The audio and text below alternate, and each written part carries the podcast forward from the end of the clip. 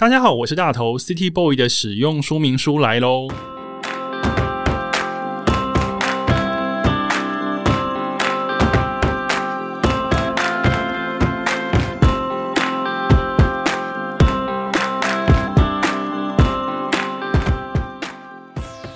我是大头，欢迎收听 City Boy 的使用说明书。这是一个从 City Boy 角度出发的生活风格节目。每一集我都会邀请一组来宾，和我从各种主题里面找到增进生活情调的方法。所以，不管你是 City Boy 或是 City Girl，都欢迎你一起加入。今天这一集的主题呢，叫做 Hello Again。那些年 J-Pop 在台湾，那日本流行音乐，也就是所谓的 J-Pop，在我听歌历程里面呢。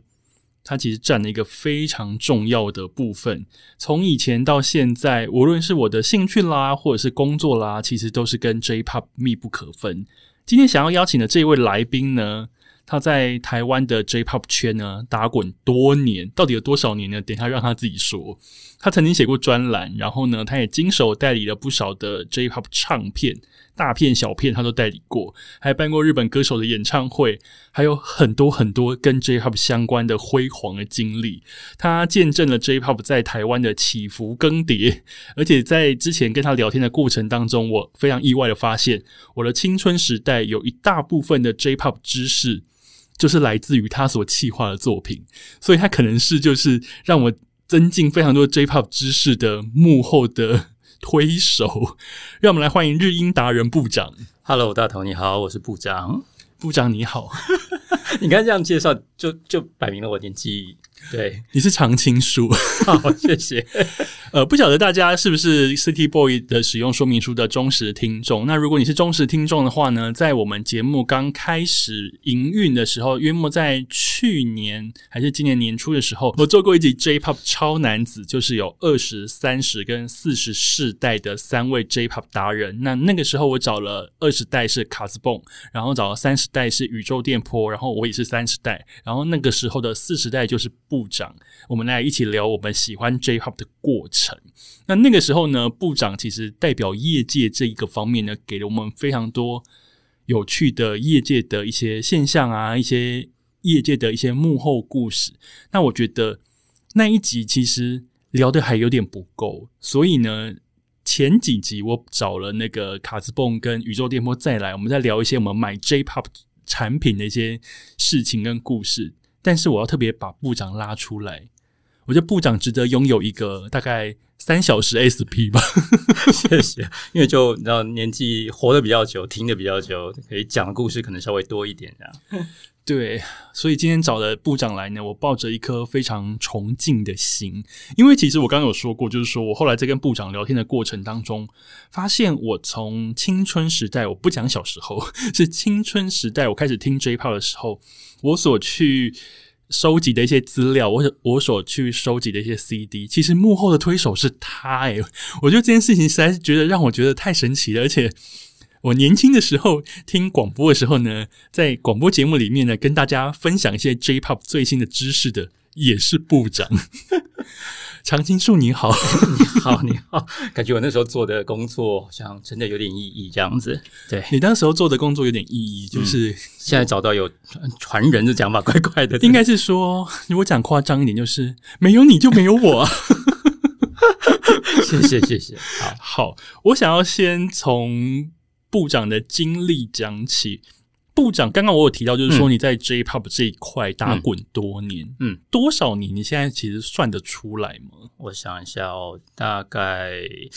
呃，真的是把稍微跟工作有关，就是靠这个稍微有点收入，大概是二十一二岁，二十一二十出头，现在四十七，所以。二十五六年吧，二十五六年差不多可以在二十五周年的时候发表一张 All Single Best，所以我就自己挑一个 Playlist，选一现代的，现在只能做 Playlist。二十六七年，哇，天哪，真的是一段非常辉煌的经历。其实我刚刚有提到，就是说 J-Pop 在台湾的起伏更迭，嗯，老实讲，其实你真的是完整的见证到，诶。对，从应该怎么讲呢？小时候就还没有经把它当工作，纯粹听音乐的时候，那时候正是卡带。对，嗯然后后来到 CD，CD 很卖，然后 CD 不卖，然后到变成是串流这样的时代，对，都都经历过了，嗯，真的好厉害哦！因为我小时候也是从录音带开始听嗯的，那个时候我还记得我第一卷 J-pop 录音带，让你猜是谁的录音带？我小时候九二九三年。九二九三年的话，歌手还是那种合集，是歌手，歌手。恰跟阿斯卡之类的吗？真的？哎哇天真的吗？哪，你猜到了，就是恰克与飞鸟。然后那个时候，我后来事后回想，其实那一卷录音带它也不是所谓的正版，正版因为那当年的正版是波利佳音对天哪，我还讲得出来，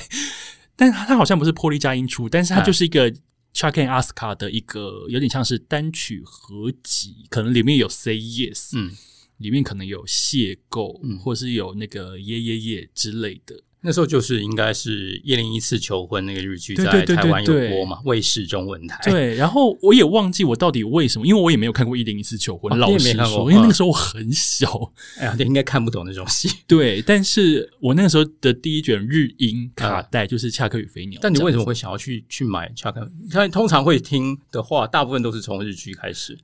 maybe 我可啊能在 Channel V 看到 MV 还是什么，我就是真的有点印象不那么深刻，因为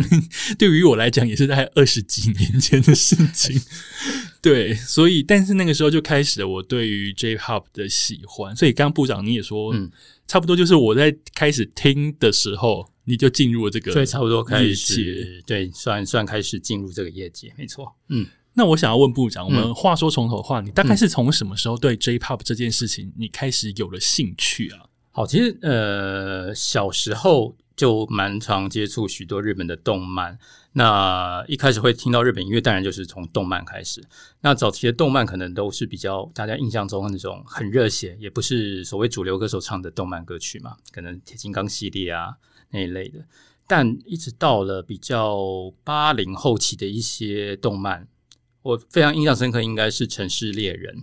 他用的主题曲其实都是那时候的 Sony 的主流的歌手。所以那个时候就已经开始有呃有名的歌手来唱动漫歌的这个算是惯例吗？对对，我觉得那就就我印象中，那算是一个很而且是红的，可能之前有吧，可能但是没那么红。那但是《城市猎人》那几首主题曲，呃，大家最有印象的可能是那个小石泽在之前团体呃 TM Network 歌曲这样子。那那我觉得那是我对所谓的日本流行音乐开始很有印象的一首作品这样子。对。所以从那个时候你就开始喜欢，所以你的喜欢的方式或许也跟我们大家都一样，就是你听到一首喜欢之后，你会去慢慢的去找更多的来听，对不对？对对，但那个时候大部分都是先以作品，不管是戏剧或者是动漫嘛，以那个做切入点啊，先先先开始看了那部戏之后，那个动漫之后，哎，觉得歌蛮好听的这样子，然后才会去陆续挖掘同样一个歌手的其他作品。但单纯从歌手切入，就是哎，我喜，并不是因为某部作品、某部动漫的话，我觉得可能是 Zado。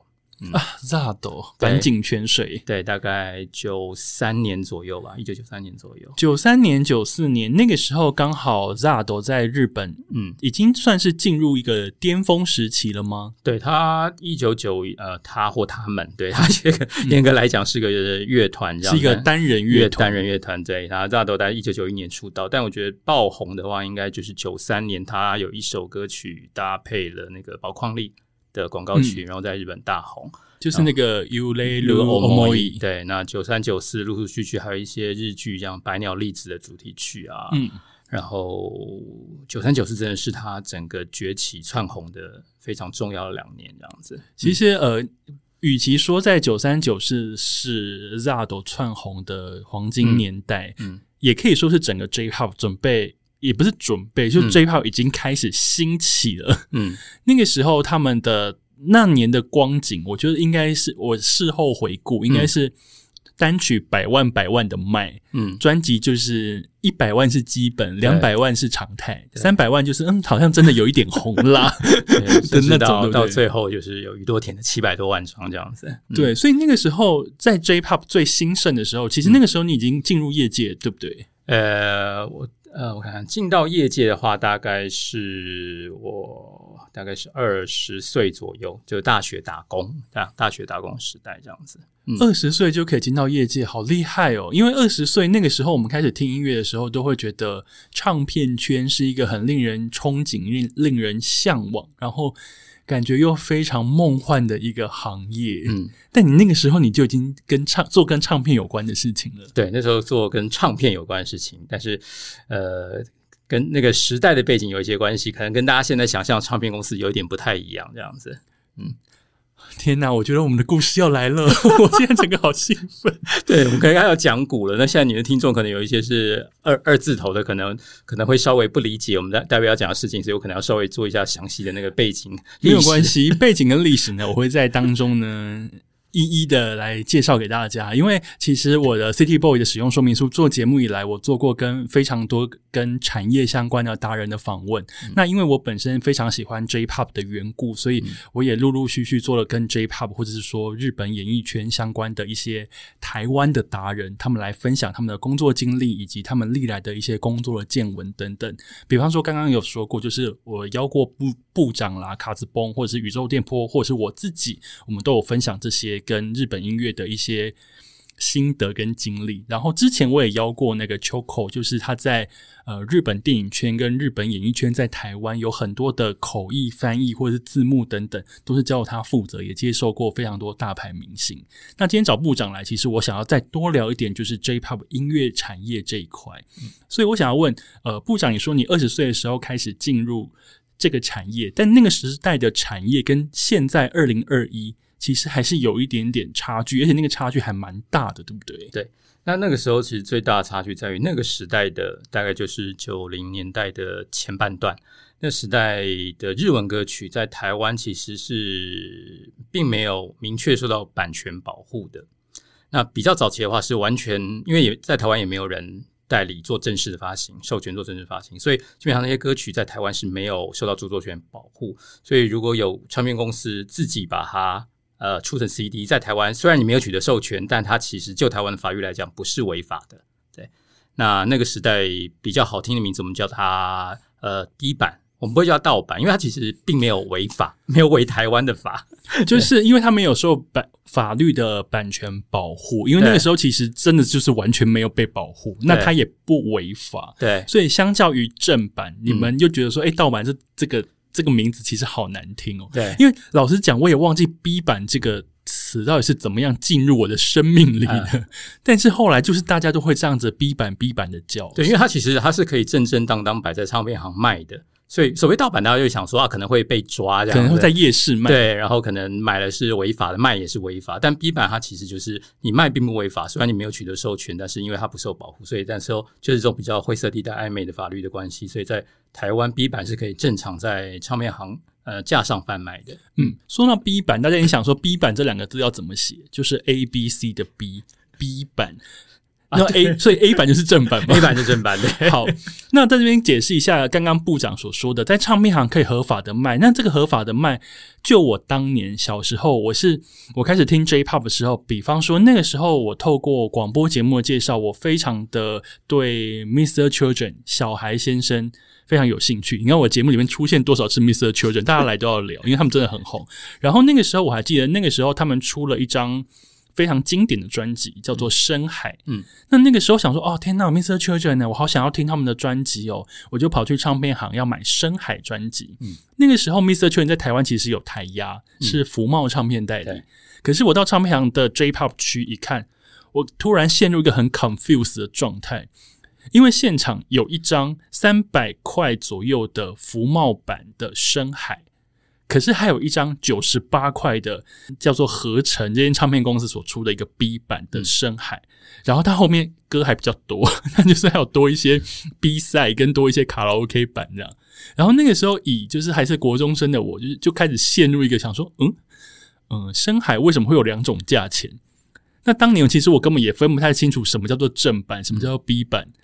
所以我一定是买九十八块那个，因为九十八块的版本 歌还比较多，歌比较多，而且封面长得一模一样，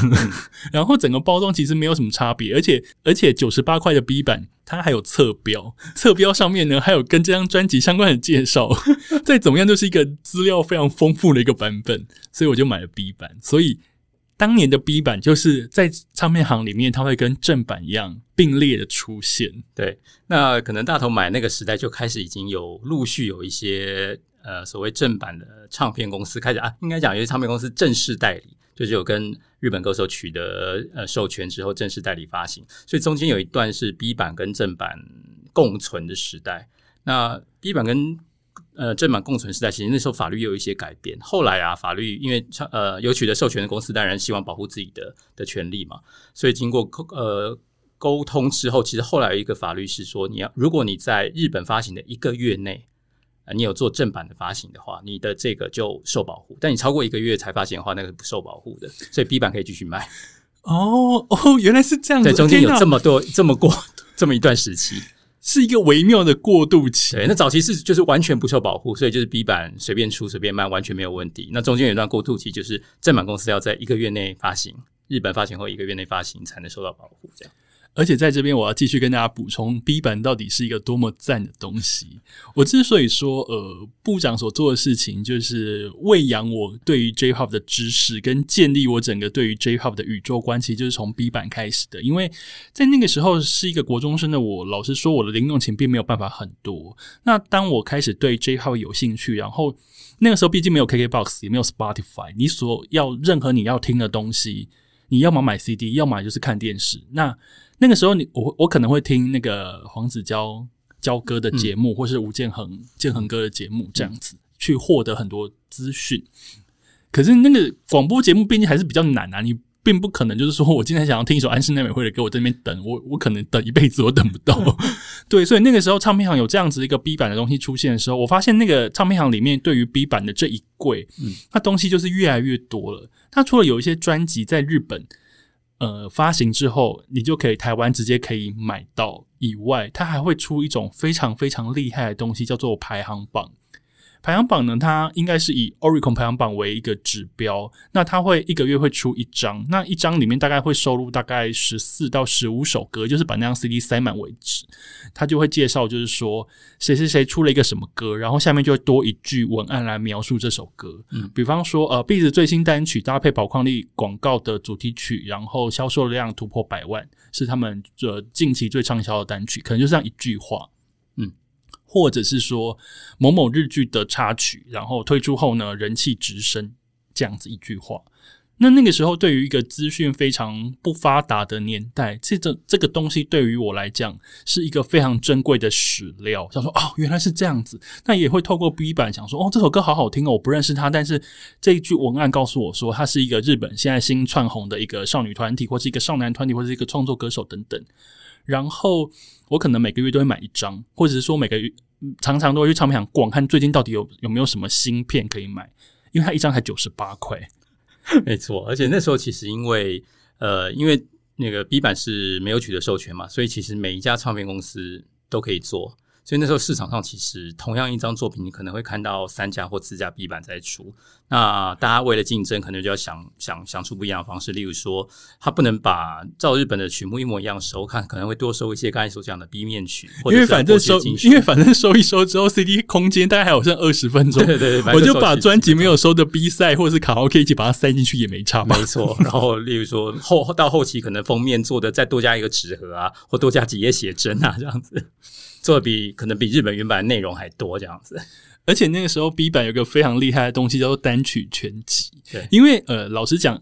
有时候歌大家如果听 J-Pop 就会知道，说歌手出道久了，他要出一张精选集，所以算是一个非常具有纪念性、跟指标性、跟代表性的意义。可是那个那那些年在台湾。每个歌手都有属于自己的完整精选集哦，因为他可能就是说追名林琴单曲全集，他就是把追名林琴从第一首单曲到第一张单曲到第八张单曲的所有的歌，包含 B 赛，全部收成单 CD 或者双 CD，然后还会帮他做一个封面什么的。你只要买一一张追名林琴单曲全集，你就可以获得了历年追名林琴的金曲。那个时候单曲合集对于我来讲是个超神奇的东西，我家里大概有五六十张单曲全集，我到最后已经是什么歌手出我就会买，因为当成一个资料库在建构。对，因为另外一个就是就那个经济层面来讲，其实那个时代的日本 CD 在台湾是非常非常昂贵的。我记得那个时候大概台湾歌手的一张 CD 专辑大概两百五六十，就是三百块以内。但如果你买日本原版的单曲哦，只是单曲里面可能三百二十八，对两首歌加两首卡拉 OK 叫三百二十八。如果你要买专辑，十几首歌专辑可能是八九百块台币。我想我怎么买得起一般学生 负担得起的。而且刚刚这边讲完 B 站讲这么多，我我还没有讲，我还没有讲最重要的那一句。好，我当年读的那些东西，我当年听的那些选集选的歌，都是部长做的，文字是他写的，歌是他挑的。部长，我爱你。对我那时候就有机会进到一间这种所谓的做专做日文歌曲的 B 版公司担任制制作的工作。那其实工作内容大部分就是像刚才所讲的，我会去挑一下挑一些现在在日本红的，在台湾可能有人会喜欢想听的东西，把它他在台湾做出版。然后除了直接出以外，就刚才讲的所谓排行榜合集啊，或一些主题的合集，例如那时候可能有那时候那个卖最好，其实应该就是日剧主题曲。当年部长做的日剧主题曲合集，好像出了三集还是四集，我好像每一集都有买，而且还有分成，有些他还会特别选说啊，最近有哪一些歌被台湾歌手翻唱，他就把那些选那些原曲一起选进来。对对，还有翻唱合集也是一个主题，这样其实有点像你们现在在做 playlist 的概念啦。你就是用 CD 在做歌单，对对对，可是我真的觉得好厉害，因为当年其实真的都都需要靠这些东西来理解跟来获得跟日本相关的资讯，因为那个时候甚至连网络都不发达。对我那时候有有网路，但就还是拨接嘛，然后但是资讯非常的少，这样子。而且我也不懂日文啊！啊你看，你用你你在后面部长写的每一句文案，之前在跟部长就是聊天的时候，我知道这件事情的时候，真的整个人起鸡皮疙瘩，想说天哪，我竟然跟 喂养我 J-pop 知识的人一起在那边喝咖啡，而且我之前都还不知道他原来他做这么轰轰烈烈，就是影响我们后人的事情，真的影响他影响到你一个人吗？没有是后人，真的有后人。我们有一群非常喜欢听 J-pop 的朋友，其实，在嗯当年，我们就是一个热爱买 B 版的人，嗯因为那真的就是一个最好的管道。嗯而且有时候有一些歌，我想说，天哪，这些歌竟然有被收进来，嗯就觉得。好想听的歌竟然有收，然后我就会为了那首歌去买那一张 B 本。对，那时候也会那个偷渡一些纯粹是个人喜好的，当然主要是看市场 市场的流行跟日本的流行，那偶尔不小心也会就偷渡几首自己喜欢的歌曲进去，这样子。那我想要问，就是当年在选这些歌的过程嗯当中，到底一张 B 版要怎么产出？我们先聊 B 版，等一下我们再来聊 A 版。好的，你要如何做成一张排行榜合集啊？呃，第一个当然就是先参考一下日本现在的流行。那其实那时候日本的流行跟台湾流行的东西不会差距太多，基本上在日本红的，台湾基本上都会有人请。那再来就是 CD 取得，我们当然就是先在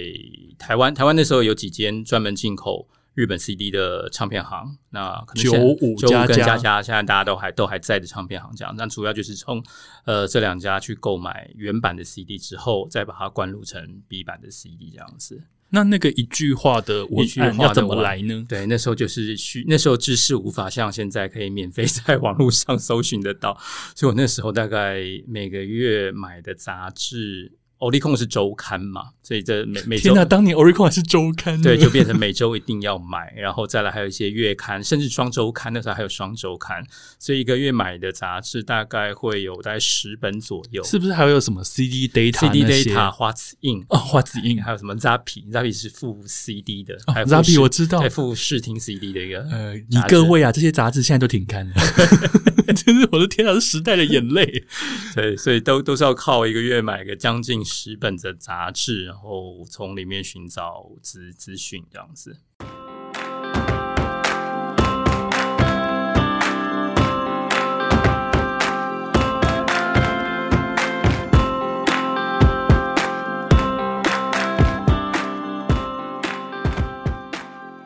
那你当时做这些事情，你一个月，嗯嗯，因为我记得你有说过，那间公司其实人也没有很多，对。基本上你就是要负责产制这些东西。对，你一个月要做多少张 B 板出来卖？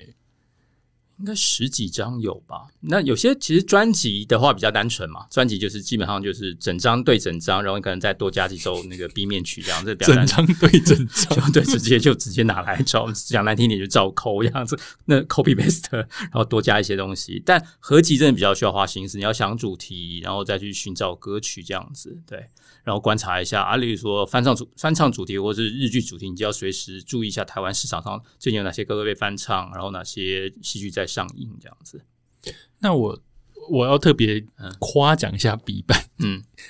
我呃，我当年买过一张 B 版，我觉得它非常厉害，我还记得是那个柚子，因为我很喜欢柚子，我认识柚子也是从 B 版来的，因为 B 版有时候他们的下色跟少年，嗯，天哪，我就柚子真的要感谢部长，我就是那个时候听了 B 版的合集排行榜合集，然后。部长可能就说：“哈，日本现在窜红的什么民谣双人组之类，然后就非常喜欢他们的歌。后来柚子有出过他们一张就是现场演唱的专辑，呃，是一个限量发行的版本，叫做《歌时记》。对，第一张。嗯，当年我就想说，在唱片厂里面看那张 CD 的时候，想说为什么这张 CD 的包装跟一般普通的胶壳长得不一样？那个包装非常特别，它是一个硬壳，然后里面又粘了一个胶壳，反正就是一个非常特别的设计。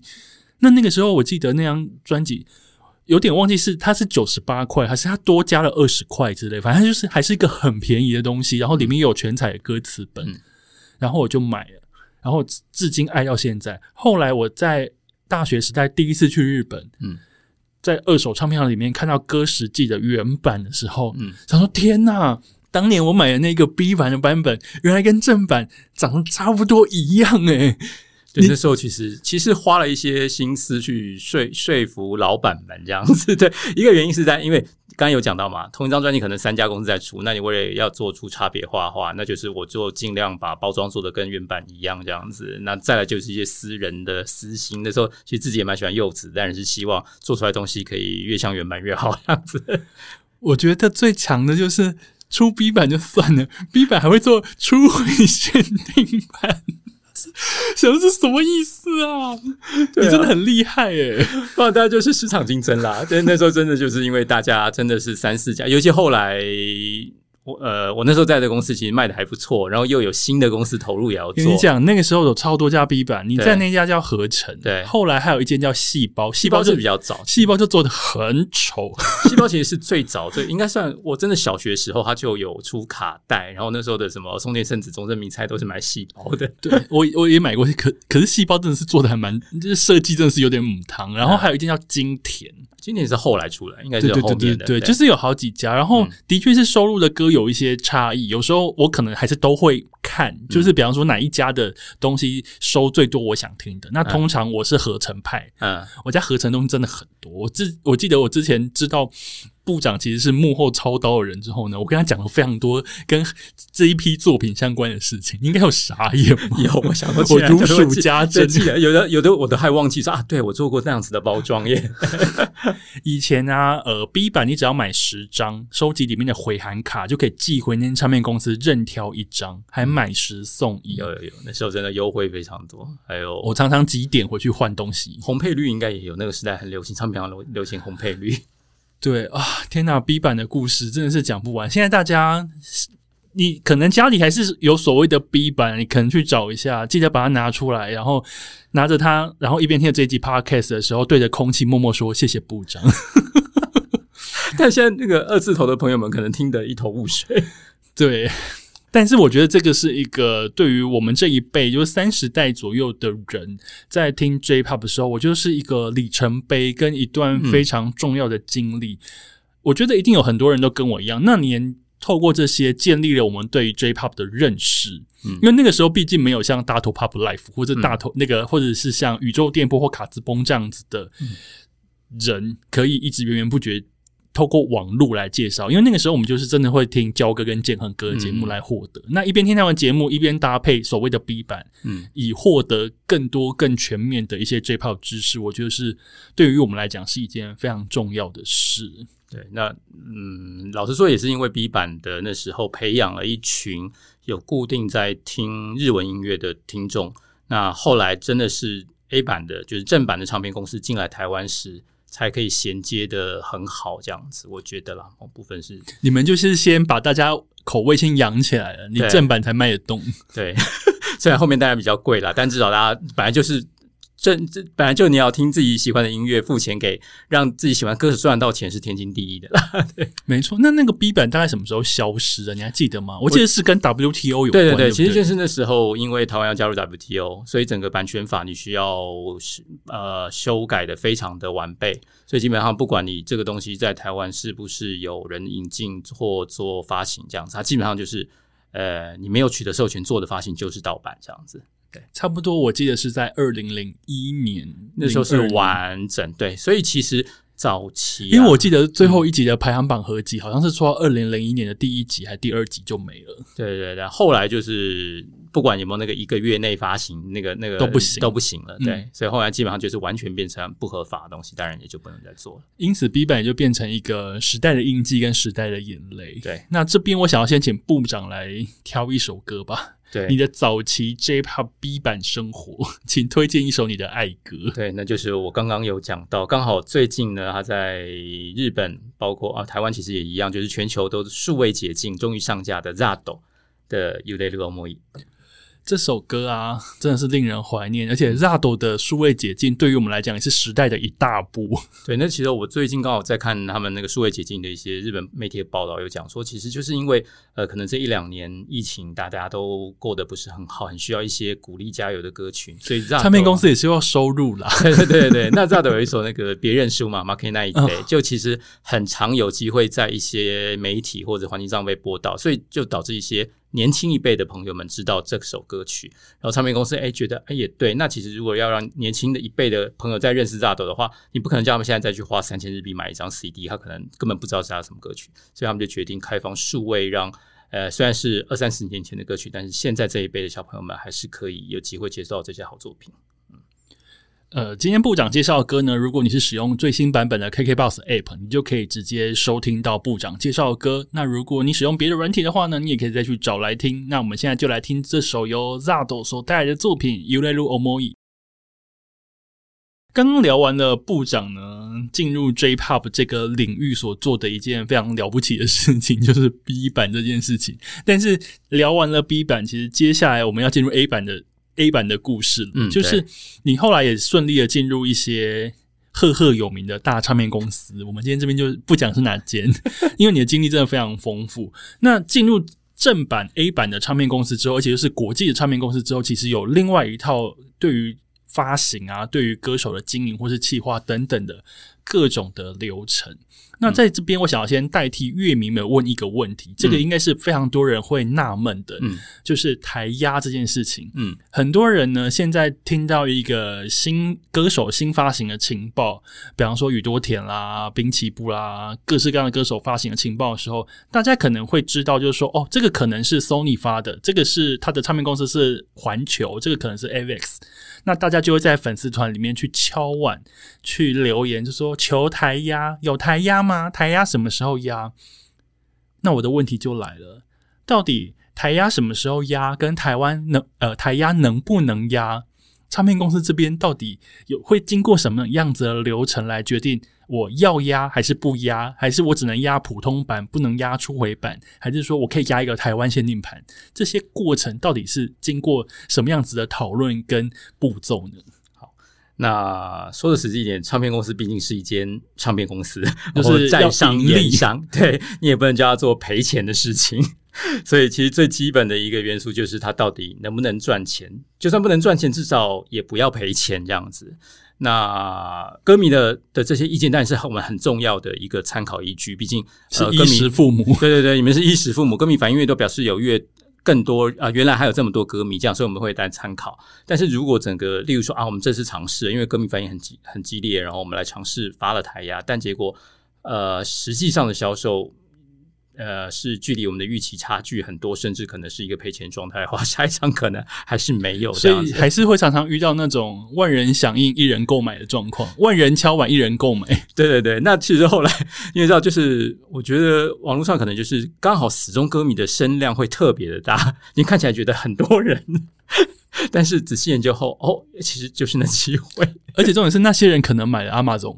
他也没有买台压。对，也有这个可能这样子。那当然，偶尔有一些情况是呃，例如说日本的唱片公司，日本歌手那边他有一些特别的考量，例如说他可能接下来想要经营亚洲市场，或有计划要来台湾办演唱会或做宣传，他可能就是总公司那边要求说，哎，台湾你还是出一下台亚版这样子，不管他能不能赚这样子，那这时候台湾唱片公司也会配合做一下发行这样子。哦，那那那个呢？初回跟普通版的压，嗯，以台湾唱片公司来说，是你们自己可以选择吗？还是说，其实你们也是牵制于日方？比方说，这张 CD、这张专辑，嗯，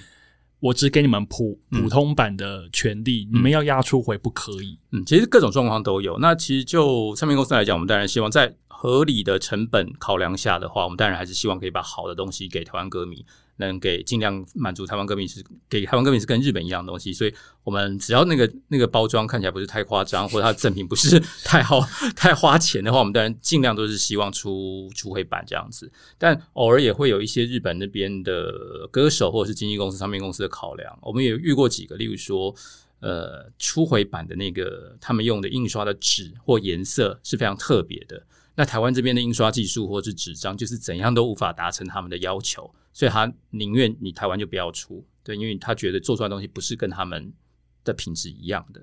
那偶尔也有遇到是说，哈，他们觉得这个出回版，他只他怕台湾出的时候会回销去日本，那可能日本已经卖完了，台湾呃有剩下出回版又卖回去，所以他希望海外不要出。我们也遇过这样的状况，所以其实真的就是每个艺人和、每个经纪公司想法不太一样。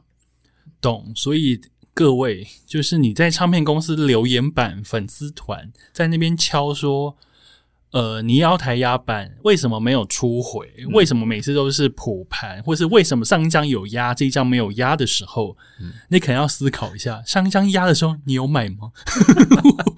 或者是说上一张压的时候，你们大家都有买吗？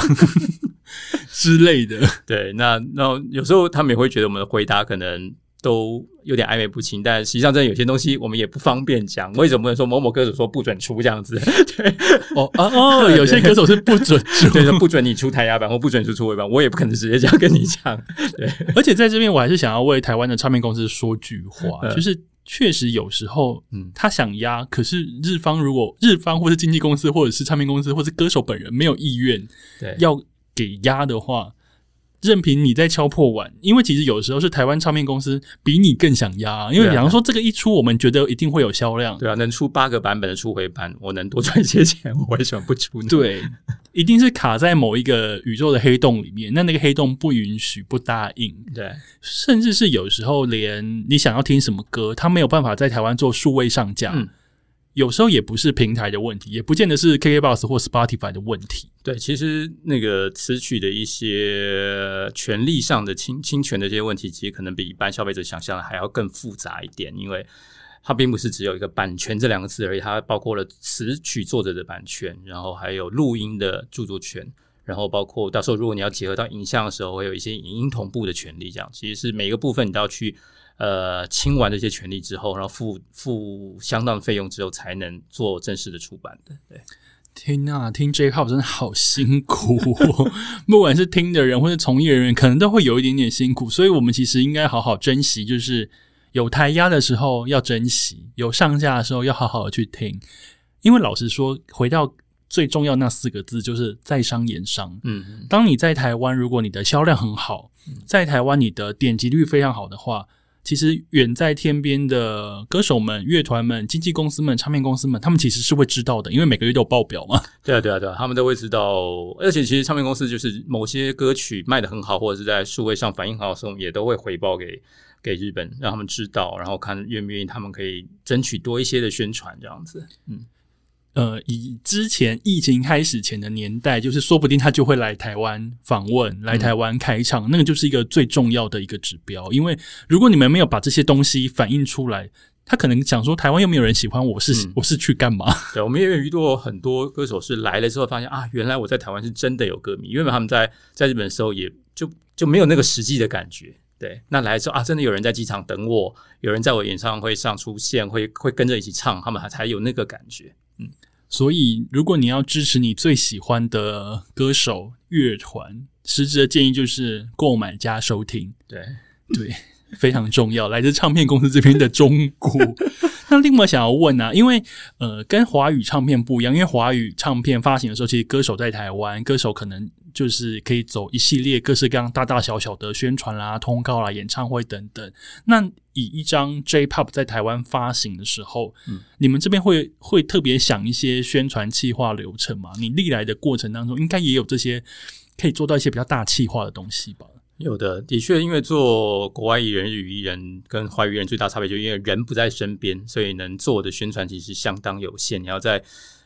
不能用到人的情况下，如何只用他的音乐或他一些肖像去做宣传，是对各个唱片公司都很大的考验。那除了很例行的，就是请他们录一些访问或者是打招呼的影片之外，大家各个唱片公司要想尽办法这样子。那比较早期，我觉得印象我比较印象有深刻，就是大家那个其实呃，就是唱片卖的都很好的时候，我们也有过一两次是包下整家唱片行。只卖那个艺人的作品，什么有这种时候？有有有有过这种时候，对，哇，真的假的？好厉害哦！对，那可能当然那时间不长了，大概例如说一个周末，然后最多但最多最多一个礼拜这样子，就是想办法把店里所有的海报陈列全都是换成同一个艺人的作品，然后把他历年的作品都把它加上，其他的都暂时收起来这样子。那真的要非常红才能做，因为他那礼拜就不能卖别的东西。对对对，那对，所以我们那时候也不敢选那个太大型的唱片行，就选一下那个比较小件一点的。我们只要花大概花一天时间，可以把所有东西撤下来。OK，哦，原来还有这种包店计划，哦，好厉害哦。对，那我觉得那个时代，我们就是要做一些梗，让媒体去报道。对。那我先讲，我觉得那个时代跟这个时代最大宣传差别就是，你讲的那个时代是大约末什么时候？嗯，那个二二零的前后，这样就一九九后期，二零初期，就是台湾 J-pop 最热卖的时候，就 CD 都还很热卖的时候。那个时候其实包括媒体的宣传方式，都包括宣传方式都是靠媒体为主，就是它不像现在大家资讯取得那么方便。现在有很多意见领袖 KOL，会有很多人在网络上帮你整理资料，你可以找到很多同好沟通。那时候大家就是看媒体。可能就是四五家大的报纸，然后娱乐新闻，对几个娱乐新闻，然后音乐台有 Channel V 跟 MTV，所以我们重点就是要讨好这些媒体，然后做一些梗让他们帮你报道。那基本上那个时代就是媒体报道什么，你广告下什么，基本上大家就大概就是听那些。对哦，所以那个时候老实说，那个时候我们听歌的口味也都是被这些媒体跟这些所谓的达人主持人们带着走，因为他引领我们。对对对，那现在不太一样了，因为现在其实。我觉得是大家很很容易在网络上找到同好，所以每个人可以从自己的兴趣去找到自己同好，时候比较不会受到。而且现在现在一起大家不太看主流媒体的报道，我们自己观察了，反而是一些 KOL 或者是 YouTuber 的意见，大家会愿意听。你要搜寻的时候，你可能不是去找官网，而是先去找某某 YouTuber 的试用报告、试听报告之类的。所以变得我们要做一些梗，让歌迷们去帮你做分享报道，这样子。因为现在其实是一个分众的时代，大家听的东西多了，自己也会去找东西来听。那听的种类也变得更多元。对，嗯嗯，所以啊，现在的确是一个非常不得了的时代。嗯，而且你刚刚讲到，就是说你们有包店，嗯，包店做宣传。我还记得现在比较近一两年，你们会包那个货柜车啊，对对对，货柜在信义区这样绕绕绕。这一招很日本的，因为我在日本常常去涉谷的时候，就会看到。我其实也不知道他是谁的歌手，就是会有大卡车一直在那边不断绕圈跟播歌，然后想这谁呀？竟然花这么多钱？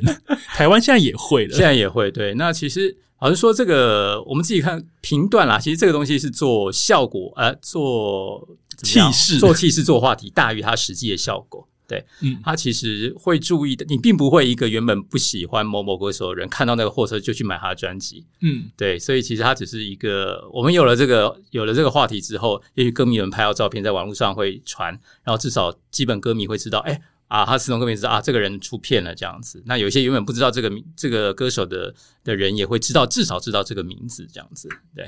所以你们那个时候在做这些相关的企划的时候，其实呃，日日日方那边其实会。应该是说他们会会同意台湾做一些跟日本不一样的事情，对不对？呃，老实讲，早期比较难，早期真的需要花很多的心思去跟他跟日本做说服。就是如果你做了一些他们没有做过的事情，他们常常会理由说：“哎，不行啊，因为这个日本没有做过。”然后日本的歌迷看到会觉得，为什么海外可以做日本不能做。因为我们是海外啊。对，我们常常接受到这样的意见，我们就想，哎，你们人在那边可以做很多事情，但人不在海外做不了这些事。对啊，你又不来，你不来又不让我们做，我是要卖什么？对，帮你出一口气。我们常常遇到这样他们的这样回答。对，那近期来，我觉得也是整个大环境变化了，包括他们对海外市场的一些看法都改变了。所以其实现在沟通上来讲，其实是相对十几年前比较起来是容易很多的这样子。对他们也知道啊，海外的确要有一些不一样的做法，才有办法推广他们的音乐。嗯，提到就是海外会有不一样的做法，我这边就延伸继续往下聊，就是海外有个不一样的做法，其实有一个非常重要，就是歌手来台的这件事情。因为歌手来台，其实不管是对于歌迷本身，或者是对于唱片公司，或者是对于媒体来讲，如果有一些天后出巡、天王出巡，我觉得那就是一件 J-Pop 界大事。啊。呃，小时候，比方说很喜欢的乐团，比方说那个谁，美梦成真来台湾，他说哇，美梦成真来了，或者是说地球乐团 Global 来台湾，Global 来了。的那种，或是安室奈美惠来台湾这种，我就觉得说天哪，这个是好大好大的事哦。那随着其实疫情前，台湾几乎每个月都会有一海海票的。的歌手大大小小来台湾，大大小疫情前的话，几乎每个月一定都有。有些可能真的是小的 live house 的比较乐团类的，嗯，那有些真的就是天后或者是天王级的团体，呃，但是基本上每个月都会有日本艺人来。对，所以其实部长你也接待过不少大团小团，大团小团，对，各是男男女女团体。对，然后我想要问你在你 这么长的资。业界的经历里面，这些跟他们近距离互动的过程当中，有没有什么一些有趣的事情可以可以在你记忆中留下深刻的印象？留下深刻的很多很多，但你也知道很多事情是无法讲出来的，可能关麦才能讲的事情这样子。那个关麦就是关麦要讲的东西呢，等下大家一人抖那五百，我就把那个链接给你们。开玩笑的。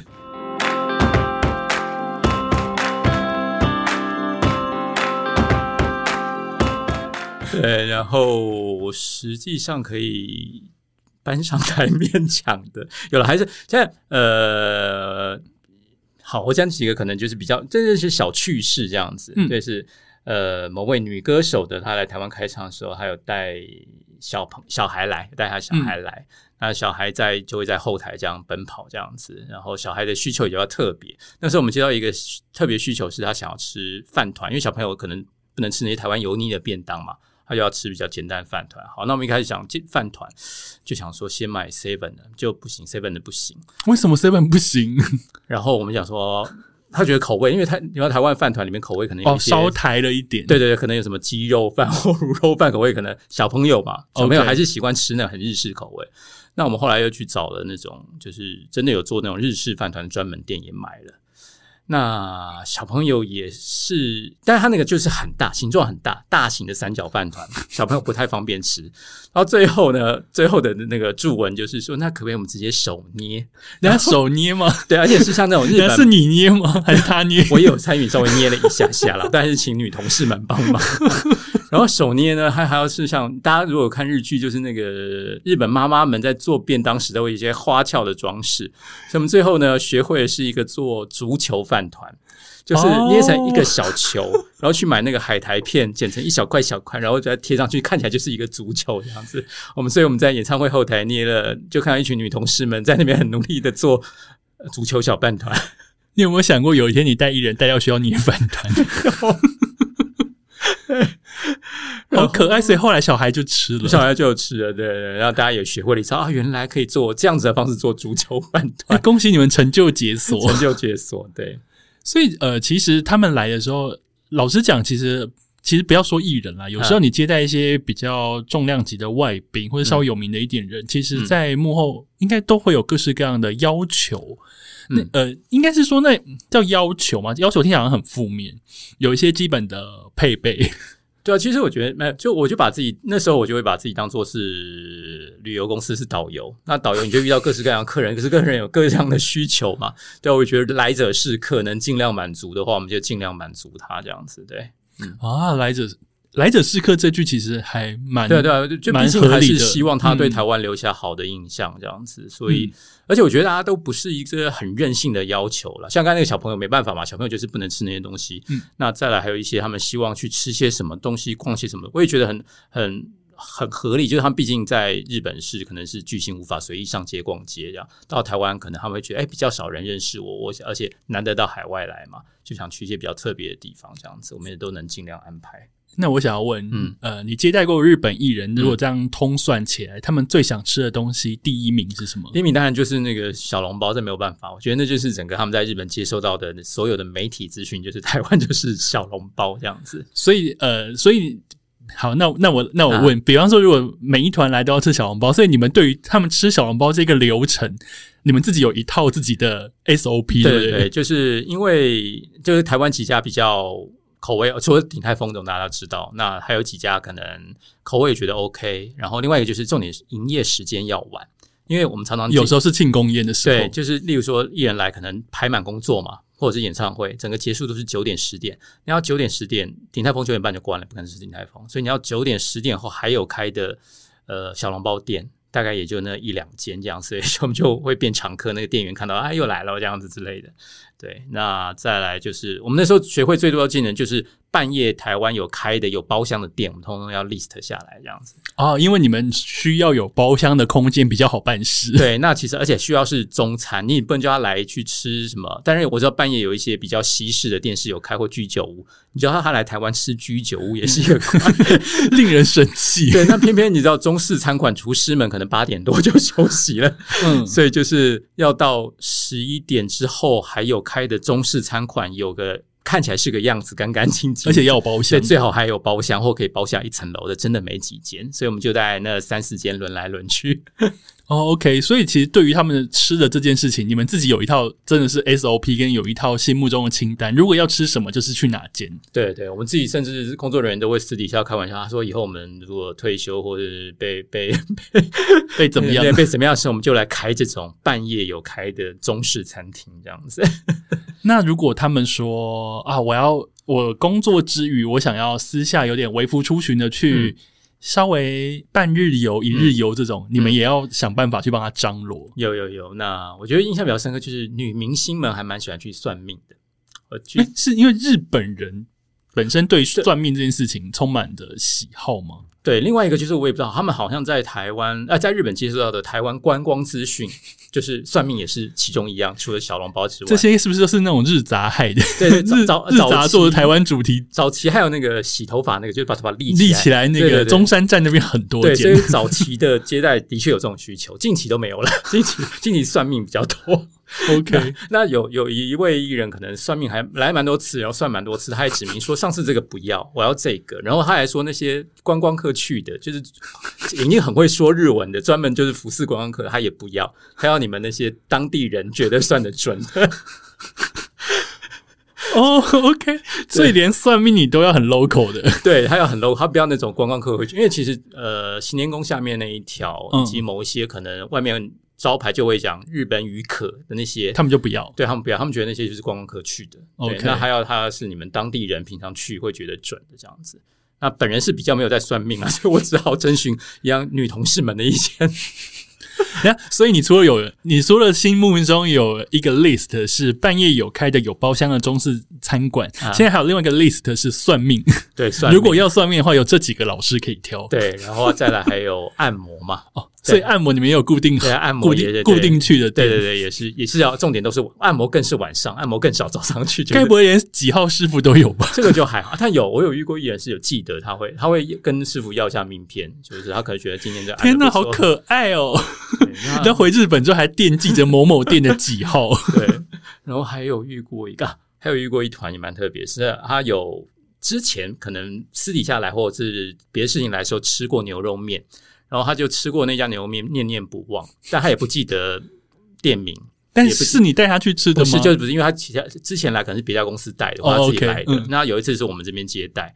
他说他上次吃了一家牛肉面，然后觉得很好吃，然后大概味道是什么样子？大概味道他是什么是讲大概什么？他说大概是这种有一点点八角，但味道又比较偏浓，因为。该不会是林东方吧？对，我们那时候就 因为日本通常很多人不吃八角嘛，所以我们嗯通常选的我们会选一些呃牛肉面店是比较清炖类的，没有八角，嗯红烧类基本上都有八角，我们会选清炖类。然后我们先是带他吃清炖，他说啊不对，我吃的是比较有八角味道浓一点，然后又是，但结果整个通告的空档，你们就在研究到底要吃哪间牛对，肉所以那一。趟我大概吃了三家还四家半夜的牛肉面吧，就是结果我也不他也不到最后也不确定到底是哪一家，什么东西？原来没有正确答案。对对，到最后他也不知道，但就我就尽量照他需求说是哪一种口味。他半夜有开就那几家嘛，林东方啊、嗯建宏、富宏啊，对啊哎呦，好有趣哦！对那出去玩呢，会会要要求，比方说日本最爱去什么？九份，对，九份那九份到后期真的已经是太可怕了，就是我们因为那边其实日本人比台湾人多，日本艺人去那边会很不方便吧？对，然后后来真的就只是走进那个那个巷子之后，那个就真的被推着走啊，然后你要下到那个看灯笼的那个。就树崎路那边，对对，千与千寻的那、嗯。那个楼梯根本是你真的就无法自己踏，人家就后面推你一步，你就往下走一步，然后全部人都挤在那边拍对，然后走，在平台之后拍下照啊，再回头这样子，已经不是观光了。就是去被推着走。对，所以每次听到九份的时候，我们就啊，所以你们也心目中会有一个自己的那个九份半日游行程。对，大概就知道说要啊，这呃，如果人少一点的话，可能就固定有，例如说吃芋圆啊，吃哪一家可能座位比较多，比较好哦找味道也 OK 这样子。OK 对，大概就是固定几家这样子。所以还有分人多的 case 跟人少的，case。然后然后也包括车子嘛，那边车子很难停。例如说，我们要从这边进去，然后从那边出来，请车子就直接开到后面那个地方，那会比较顺。然后啊，夜市的夜市，啊，对对对，夜市，那你们都会带哪一个夜市？其实大部分人会指定士林嘛，但是我们尽量会想办法把它变成是饶河吗？饶河，对，因为饶河简单是它一条就是从头走到尾。从头到尾，然后我们就因为夜市很容易走散，我们就说、啊、没关系，如果你走散后，你就走到底，我们就在那边有个庙，那边集合，这种最简单。那士林你很难解释，士林真的太难了，而且其实夜市对日本人来讲，应该哪个都差不多吧？但不会耶，因为不会吗？啊，嗯啊，对了，因为但其实台湾还是有分嘛，例如说宁夏市真的是吃为主，哦，但士是林就是有一些买的东西，或者是玩，对玩或杂货。嗯那饶河其实吃的跟杂货都有，但它比较少游戏类玩的东西。嗯但饶河我们就是纯粹就是因为方便带，嗯就是头放进去，然后走散的话就结尾的妙见，就这样子。OK，所以他们中间就是他们会自在的去挖掘，对对，那他们喜欢的士林的话，我们就得随时跟在旁边，因为你真真的包括当地人未必都会讲说，你待会在那个文林路的什么口见面，那种都有时候当地跟你讲士林连我都会迷路。所以，所以那如果，所以他们不会指定夜市，还是他们会？有时候会，有些会指定，有些可能是第一次来，他们可能在日本看到都是说啊，那个最大的那个士林。对 OK，那，我们有遇过是之前去过士林，觉得买的很开心的，也指定要去士林，那我们就没办法。那如果是那种随便你的话，我说好饶河。接待真的是一门学问呢。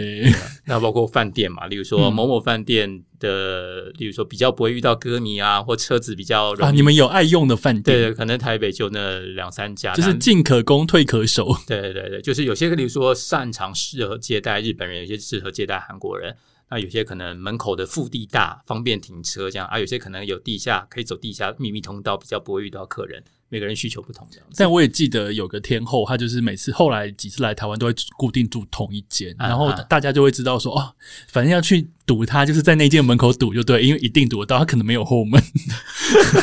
有些艺人也是很大方，觉得没关系，我就是大大方方的在前面就是一楼大厅有马的那一间，那间是真的没没什么地方可以，但是就是有一位天后每次来都会要指定那间，对对对。然后里面就暗暗的。你知道我在说谁吗？我知道，我知道，各有各的好，因为那间饭店它就是气氛好，里面真的就是装潢是比较，而且不要说，那个天后，哎，连我爸妈上台北也就跟我说他们要住那一间。但是它缺点是个人觉得稍微小了一点啦。对，但是可能就是气氛。气氛，但气氛真的好吃的也都蛮好吃的。对，懂。所以如果想要知道，就是一线艺人都爱吃哪些店，去哪里逛什么的，我觉得部长其实可以排一个，就是艺人来台的观光团，然后可可是只让歌迷参加，就是那些艺人呢就是走这些踩这些点哦。但其实真的很可惜啦，就是如果他真的白天有比较多时间，我们当然还有更多好的地方可以推荐给他们。嗯但因为毕竟他们就是白天工作嘛，而且他们有时候都快闪啊，三天两夜，然后通告，因为来一定要让他通告排满才让他走嘛，那个人都来了。对啊，我记得我上次有讲过，就是真的有一个比较多一点时间留下，我后来带他去吃我家对面的饺子店，他也吃的很开心这样子。你上次讲的那个艺人啊、大家可以听，就是 J-pop 超男子，就是二十三十四十的那一集，部长有提到，他带了一个艺人饺子，而且就真的就是他们家对面，对就是而且你还先下去看一下有没有位置。还稍微等一下，因为就午餐时间，然后上班族很多那种。哎、真的是各式各，所以你心目中真的有很多就是呃。很多就是那种制式的清单，但是你也要很多有自己的口袋名单，因为真的是每个人艺人需求不一，样。每个需求真的会会不一样，除了一些很制式，一定大家会就是我们大家知道啊，日本大概一定都会，所有人都会觉得好吃的店是哪几家，但每个人口味不同嘛。像刚才就讲的，他牛肉面就是要吃有八角味道的，这其实是比较少数派的啦，嗯对日本来讲，对，所以可能还是要有一些口袋名单。但我觉得经过这波疫情后，需要整个重理了，因为很多店据我所知都不在。很多艺人可能也很久没来了，我们也很想念他们。对，然后我前一阵子经过永康街，之前常去的几家店竟然都已经不在了，觉得啊，好好感伤哦。对啊，所以你要趁这段时间，也是要重建一下你的名单，没错以备那个后来解封之后，有一些新的地方可以带他们去。没错。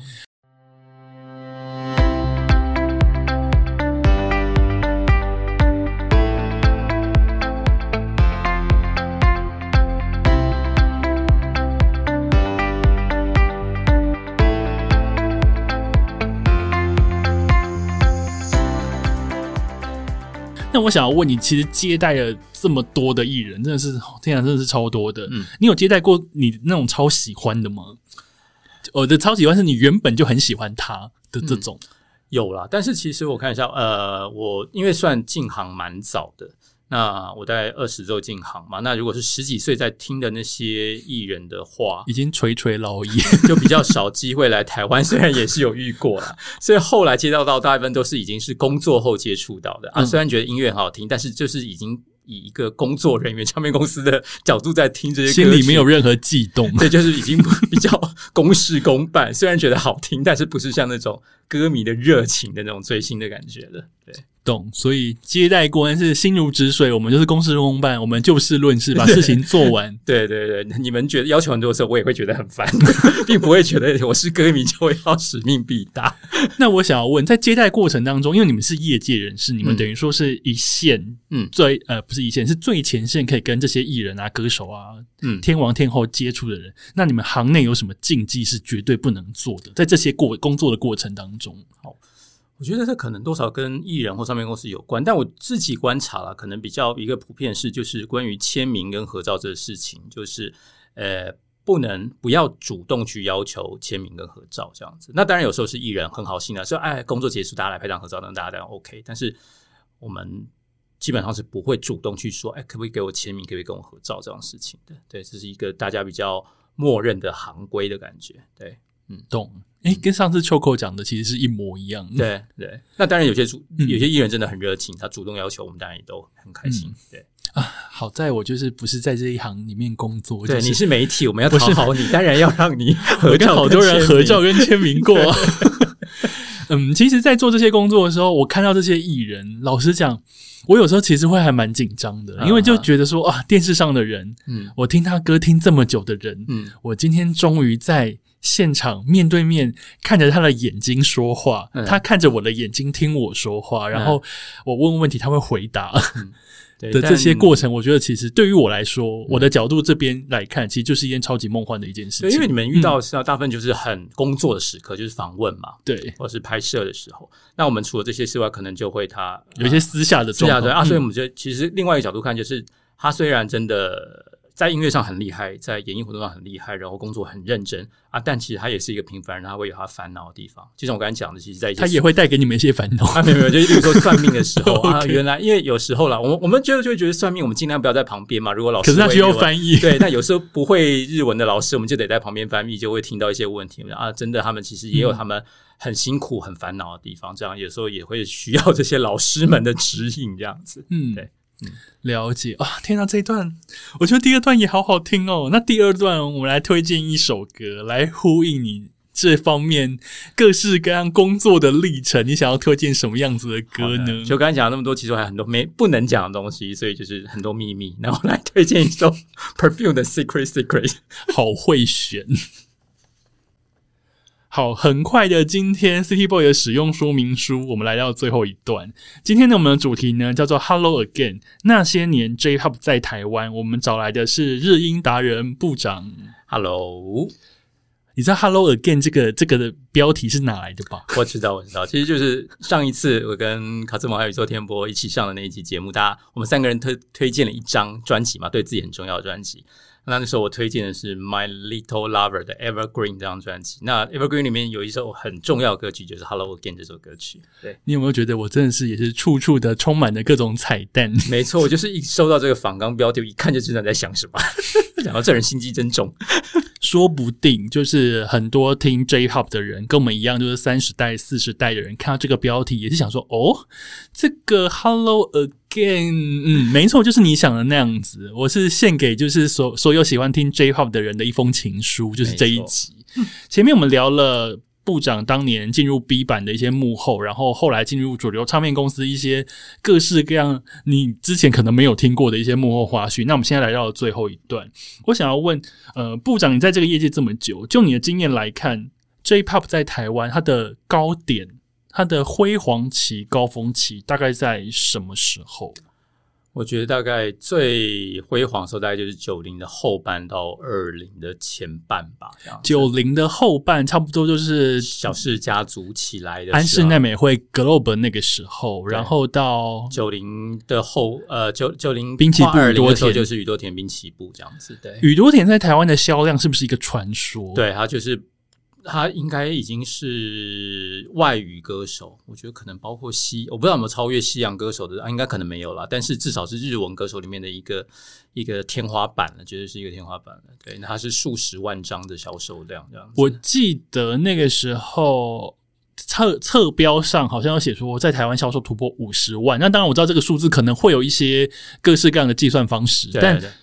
但我觉得五十万就算打个八折，四十万也很多，因为其实。呃，就算是华语歌手，那时候只要破十万就是很畅销，就是什么白金对，那你更更不用讲是外语歌手了这样子。对，所以你觉得那荣景是那个时候？对，那其实这跟整个 CD 市场有关嘛。那之后当然大家就比较转向是数位了这样子。那刚好宇多田跟滨崎步都是在那个 CD 市场。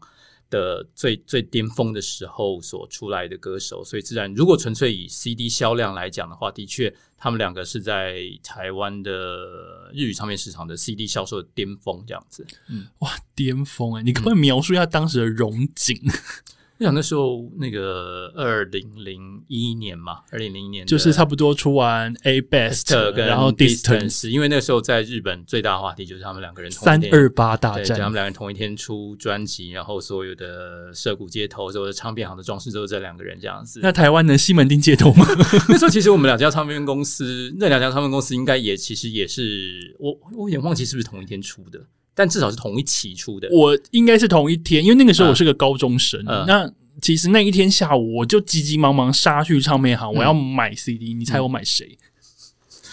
你买了滨崎步好了，错，我买了 Distance。你知道为什么吗？为什么？我想说，哎，滨崎步，你每一首歌我都已经有了，它是精选集，我为什么要再买？应该是那样子，所以当然就是先买 Distance 啊。我的 A Best 反而是很后来我才去收了一张二手啊。对，但我后来发现，我好像听滨崎步比较多。对，所以那时候台湾其实也是跟着日本，对，就是同时推出这两张专辑。那真的这两个艺人当初在台湾也是非常非常有话题的，媒体也非常喜爱的。所以真的是把台湾的唱片市场的唱片行的业绩都带到高峰。这样，我记得是那个时候的 A Best 在台湾发行的时候，我不晓得有没有说错，就是那个时候唱片好像有倒数海报，跟日本一样，对不对？其实日本反而没有倒数海报，我记得印象中，反正那是台湾独占哦。对，就是那时候，因为它刚好有。它那个是有一个纸壳嘛，纸壳是同一个封面，然后里面就是脸有各式各样歪来歪去的角度，不同角度的封面。那那时候唱片公司就是把那个角度不同里里面的那个照片做成倒数海报这样子，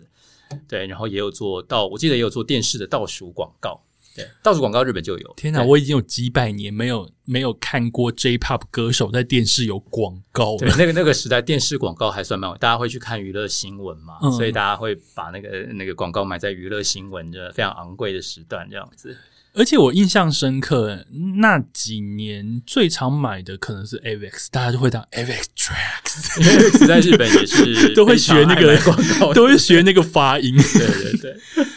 真的是荣景。现在还有办法在上面在在电视台卖广告吗因？为我觉得一个原因是电电视台广告还是有人买，它价但钱是也没有人在看电视了。对，因为就是因我觉得要看消费族群啊，因为毕竟音乐流行音乐的消消消费族群是真的是十几二十岁的人最为主。那现在十几二十岁的人其实不太看所谓传统的电视了，嗯那当然唱片公司也就不会把他的宣传预算投资到电视上面。你有遇过那种呃，一张片出了是个大片，然后大家一直来叫货，一直叫货，叫货叫不停的那种年代吗？有有，就是那个 就差不多就是刚才所讲的那哇，个，真的哦，对，那个滨崎步跟宇多田那个时代，真的就是首批的量就是上万张上万张，然后也是每个礼拜塞，首批出去过两天，唱片行就来传订单要来补货这样子。哇，原来是有这种 CD 当印钞机在卖的时候，对，那个时候日本更是更，因为像宇多田跟滨崎步都是首周大概就是三百万张左右嘛。呃，编辑部大概二八六，宇对多田三百，，对，最后也都卖了大概四百万张。不是我想说那光是那一周。光是那一周诶，全日本的 CD 市场就卖快一千万张的 CD，因为还有别人。对啊，对啊，然后真的好恐怖。想那些工厂还有运输的过程是怎么的，对。而且那而且我还记得那个时候是各家唱片公司是连歌手的单曲都还会台压诶、对。这年代除了杰尼斯以外，看是谁还在压台压单曲，或是偶像，或是乃木坂、AKB 等等，才可能在压。那个时候我还记得宇多田滨崎步都是狂压，而且是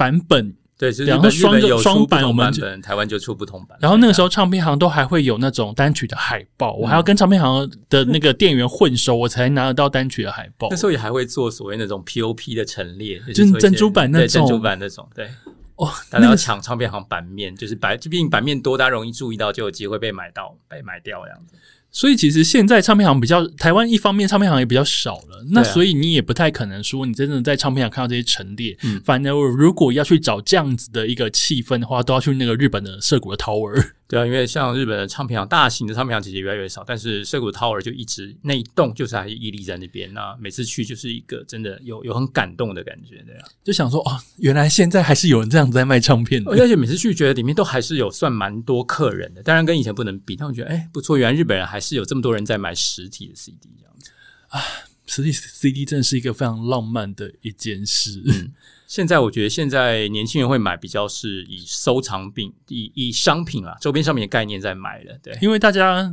呃、不用说大家，其实就我就是了。我啊 CD 买了，我可能就直接收进我的 CD 柜，然后听串流然，后听串流。那我 会买的这件事情，只是因为，诶，我真的还蛮喜欢这个歌手的。嗯我觉得这张专辑我真的很喜欢，我觉得我未来我会想要拥有它嗯嗯很久很久这样子，嗯所以我才去买了那张 CD 嗯。那其实拿出来听，其实真的有点不方便。对，但我觉得这是我们都经过、经历过那个 CD 那个时代，还会有这个想法。我觉得现在的十几岁他们，他们一开始听音乐的时候，可能就已经是 KKBOX 对，就是所以他们不会理解到到底拥有那个实体的的感动或者是感觉是怎样的。而且现在到底要去哪里买 CD 啊？对吧？那个电商还是有机会可以买，就是你可能摸不到，对你摸不到了，因为以前我们的逛唱片行是逛，真的是逛，就是你就走进去，嗯一张一张挑，比方说 B 版专区，嗯。我就会去看，因为以前 B 版专区可能有一百张 CD 在那边，然后我、我会去翻一些旧的，嗯。可能补一些旧的排行榜。嗯。可是我会看说，诶，最近好像出了几张新的，比方说啊，最近出了柚子，嗯。最近出了 Zado，、嗯。最近出了什么什么，嗯。然后我就想，诶，这个好像可以买来听听看，呃因为反正。九十八块很便宜，我就想要听听看，嗯所以那个时候反而听的东西是最多的。然后现在反而是串流时代，是串流东西太多了，嗯。你有时候你根本就无从挑起。所以我觉得有一个比较大差别是，那时候你既然花了钱买了一张三百块买了一张专辑的话，你就想说啊，我就是要把它听完，就我也没有多的钱去买其他，我就这样不断的听这样。而且歌词本翻来翻去，日文我又看不懂。对，那那现在可能是你每个月付一百五十块左右，你有成千上万首对，个你知道 KKBOX 有七千万首对，出千万首歌给这首歌听个前奏听不下去，就马上换下一首这样子。对，所以呃，我们其实我们呃这一代跟现在比较年轻的一辈，他们在对待音乐的方式好像有点不太一样。对，但是我觉得至少都有一个共通点，就是我们是喜欢这件事情的。对，对。那最后想要问部长，嗯，如何看待就是这一题好大，J-Pop 在台湾的更迭？我觉得在你眼中，九零年代的 J-Pop 是什么样？就是一个蓬呃，就是正要起步吗？呃，我觉得九零年代 J-Pop 它其实它比较会做明星。我觉得就音乐来讲，其实日本一直都有在做音乐，而且做的品质，我觉得其实并没有下降。但只是他们在九零年代比较会造星，就是做明星，因为做出来可能就是捧成天王天后这样。对，那当然跟整个大环境有关。那时候靠的是媒体这样子。那但到了二零之后。比较从媒体转变成网络，那这一块可能日本没有跟上，反而是韩国有跟上网络这一代，所以这时候的造星明星这件事情就落到了韩国身上。因为现在老实讲，嗯，听 K-pop 的人比听 J-pop 的人，我是说在台湾，是在世界，嗯，可能多上几千倍，对对，这么多，嗯。但是如果纯粹就音乐来讲的话，我觉得日本做的音乐的品质其实并没有。